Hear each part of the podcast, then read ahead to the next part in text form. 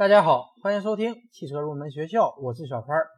上一期节目给大家介绍了欧洲的新车评价规程 eNCAP，以及美国的 NHTSA 和 IIHS 的碰撞标准。今天我们继续来聊汽车碰撞安全的话题，来给大家介绍一下中国和日本的新车评价规程。首先，我们简单来介绍一下日本的碰撞标准。日本车在全球汽车市场中占据了很高的地位，这在一定程度上也催生了日本汽车安全碰撞标准的诞生。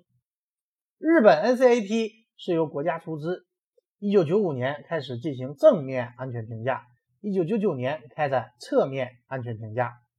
日本 NCAP 有一个特色，就是它的独特的六星制评价体系，这也是所有 NCAP 评价体系中。星数最多的。下面我们来给大家介绍一下日本 NCAP 的测试项目。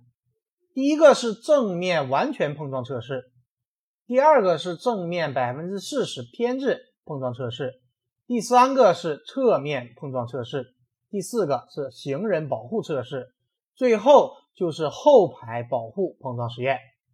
二零零九年二月，日本 NCAP 导入了新的碰撞测试。新增加了后排乘员安全性实验，也就是此前在进行正面正面百分之四十偏置和侧面碰撞实验时，主要是通过检测前排假人受伤害的程度进行评分，而新的碰撞标准是在对前排假人进行评分的基础上，从车辆后排假人身上所收集到的数据也将计入乘员伤害总分当中。关于日本 NCAP 的具体流程，我们不详细来给大家进行介绍。接下来，我们重点来介绍一下中国的新车评价规程 CNCAP。CNCAP 是从2006年开始，在充分研究并借鉴其他国家 NCAP 发展经验的基础上，结合了我国汽车标准和技术，由中国汽车技术研究中心正式建立了 CNCAP。到现在为止，CNCAP 已经运行了十多年的时间。在这期间，CNCAP 经历了从无到有、从小到大、从弱到强的成长过程。随着研究的深入，中国汽车技术研究中心也对 CNCAP 管理规则进行了多次的完善和提升。经历了2006版、2009版、2012版和2015版的变更，现在已经到了2018版。并且已经在二零一八年七月一日进行实施。二零一八版的 CNCAP 正式评价实验可以分为三个部分。第一个部分是乘员保护，包括碰撞实验、低速后碰撞颈部保护实验，也叫做鞭打实验。第二部分是行人保护部分，包含行人保护实验。第三个部分是主动安全部分，包含车辆自动紧急制动系统。AEB 的性能的测试和车辆电子稳定控制系统 ESC 的性能测试，下面我们一一展开来给大家进行介绍。首先，我们来说乘员保护部分，在这一部分中，第一个碰撞实验是正面百分之一百重叠刚性避障碰撞实验，实验车辆百分之一百重叠正面冲击固定的刚性避障，速度为五十公里每小时。在前排驾驶员和乘员位置分别放置一个混三型五十百分位的男性假人，用以测量前排人员受伤害的情况。在第二排座椅最左侧座椅上放置一个混三型五十百分位的女性假人，用以测量第二排人员受伤害的情况。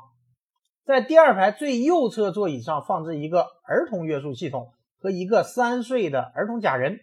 用以考核乘员约束系统的性能以及对儿童乘员的保护。在这一个实验项目当中，可以得到的最高分数为二十分，前排假人可以得到的最高分数为十六分。评价部位分别为假人的头部、颈部、胸部、大腿部和小腿部。第二排女性假人可以得到的最高分数为四分。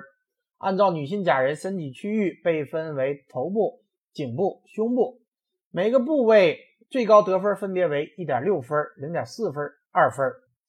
而如果实验中儿童假人约束系统固定装置失效，则相应要减去一分。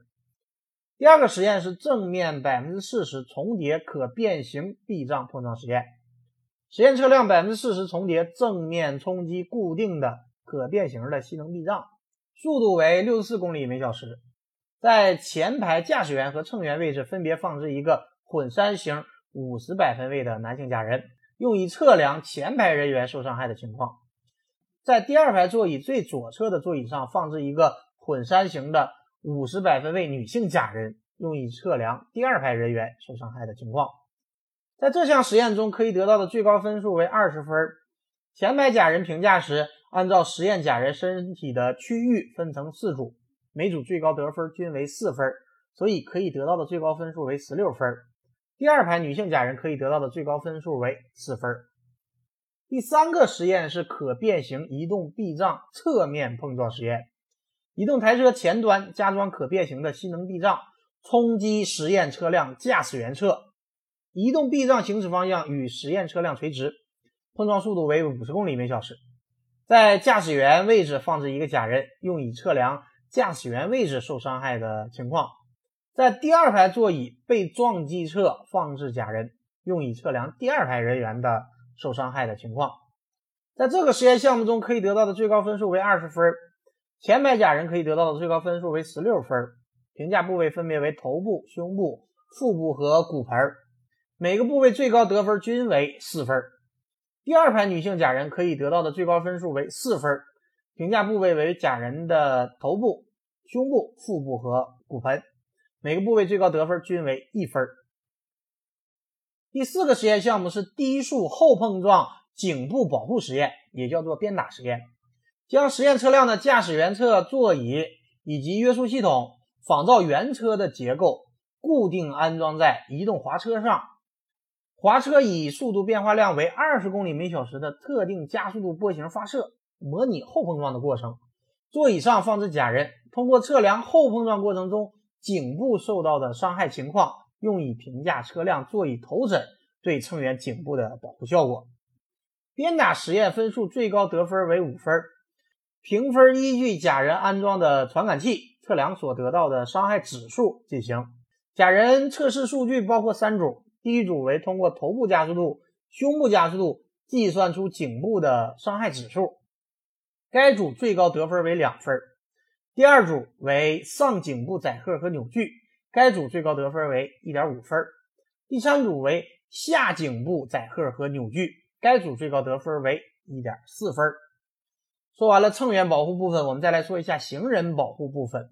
行人保护实验用成人头型和儿童头型分别以四十公里每小时的速度，按照规定的角度冲击被实验车辆的特定部位，进行行人保护头型实验，按照伤害值进行综合评分。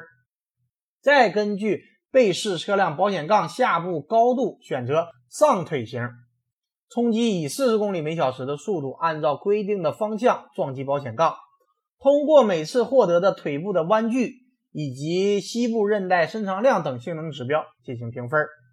头型实验和腿型实验结果用以评价车辆碰撞行人时，车辆前部对行人的保护效果。行人保护的评价包括车辆头型实验区域和腿型实验区域的评价，可以得到的最高分数为十五分。其中头型实验区域最高得分为十二分，腿型实验区域最高得分为三分。说完了行人保护部分，我们再来说一下主动安全部分。第一个是车辆电子稳定性控制系统，简称 ESC 系统。ESC 系统对于车辆保持良好的行驶稳定性具有很好的作用。对于配备了 ESC 系统的实验车辆，通过审核车辆生产企业提供的具备资质的第三方检测机构出具的。关于此车型满足相关要求的性能测试报告，判定车辆上的 ESC 系统是否具备所要求的性能。第二个是车辆自动紧急制动系统，简称 AEB。AEB 系统在车辆发生紧急情况时会自动的刹车，以避免或者减轻碰撞伤害。对于配备了 AEB 系统的车型，实验过程是用被实验车辆以不同的速度行驶至前方的模拟目标物以及行人假人目标物，检验被实验车辆在没有人为干预的情况下的制动和预警的情况，以此来评价 AEB 系统的性能好坏。主动安全部分共十五分，其中 AEB 系统在十一分，ESC 系统在四分。CNCAP 以乘员保护、行人保护和主动安全三个部分的综合得分率来进行星级评价。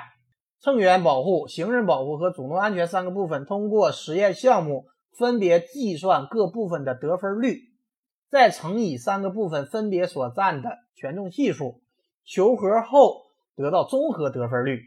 根据综合的得分率对实验车辆进行星级评价。比方说，综合得分率大于等于百分之九十。则最终成绩就是五星加，综合得分率大于等于百分之八十二，小于百分之九十，则最终成绩为五星。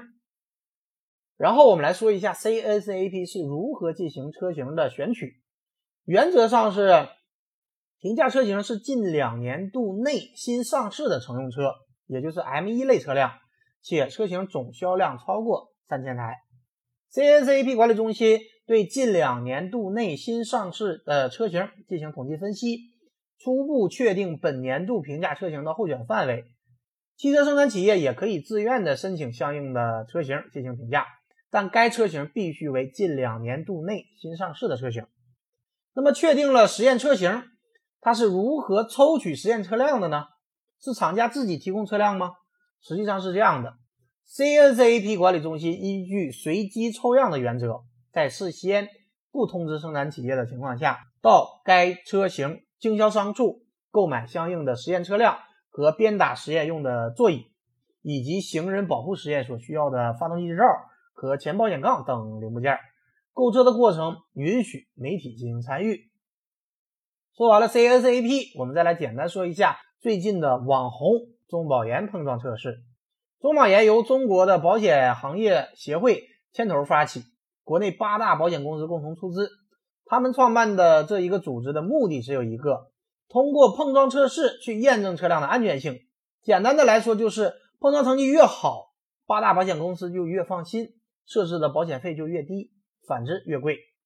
这里我们来说一下中保研和 ENCAP 的不同。在 ENCAP 中，前向碰撞包括百分之一百正碰和百分之四十偏置碰撞，但是大家知道，在实际碰撞的时候，很多时候都不会出现百分之一百的碰撞情况，因为大家都会下意识的进行躲避，所以通常碰撞只出现在右前或者左前方小角度的碰撞。所以中保研采取了更小角度的偏置碰撞测试，也就是偏置百分之二十五碰撞测试。这意味着在同等撞击力度下，车辆某一个部分所分担的撞击力度就更大，这就越能够检测出这个部件的安全性。所以中保研的驾驶员侧偏置百分之二十五碰撞测试，为的就是模拟在碰撞中左侧 A 柱对撞击的承受程度，验证事故中 A 柱对驾驶舱的保护能力。它的评价结果等级包括 G 优秀、A 良好、M 一般、P 较差。好的，以上就是本期节目的全部内容。为了方便大家更好的理解和学习汽车知识，我们现在推出了视频课程和 PPT。需要的朋友可以私信艾特我。感谢大家收听今天的汽车入门学校，我们下期节目再会。